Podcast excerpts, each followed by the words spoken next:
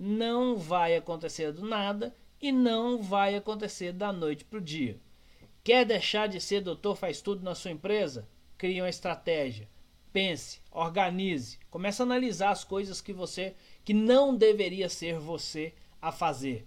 E aí então, nós estamos falando da alta necessidade de você ter pessoas que saibam fazer o que você sabe dentro da sua empresa.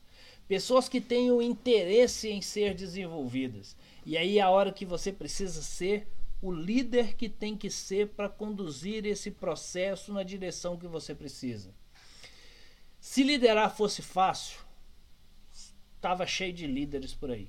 Se empresas crescerem saudavelmente fosse fácil, o que mais tinha era isso. Então não é. Nós estamos falando de trabalho, dedicação, estratégia e organização. Então nós estamos falando de desenvolver pessoas, nós estamos falando de qualificar pessoas e nós estamos falando de implementar processos. O grande problema é que muitas vezes a gente acha, alguns empresários, algumas pessoas acham que desenvolver pessoas é pagar um curso para ela. Aí num ano ele manda aquela pessoa para o curso e quer que a coisa resolve. Não vai resolver. Desenvolvendo de desenvolvimento de pessoas é uma questão contínua. Cabe pensar simples, quando você abriu a sua empresa, você investiu um dinheiro ali, você pôs um dinheiro no negócio para acontecer. E acabou? Nunca mais precisou colocar dinheiro? Ou você precisa colocar dinheiro o tempo todo para fazer a coisa acontecer? Quando você abriu a empresa, você implementou ali uma energia muito grande.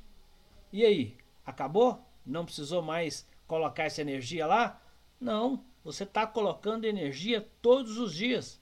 O que eu estou dizendo nesse momento é que vamos mudar essa energia toda. Ela não precisa ser toda sua. Ela pode ser das pessoas que estão com você.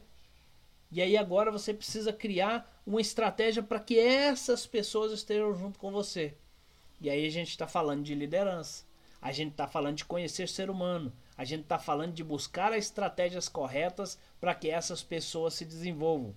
A gente está falando sobre olhar para as pessoas e entender o que elas têm de bom. Ponto forte, qualidade, competência. Ponto fraco, incompetência. Desenvolver esse processo.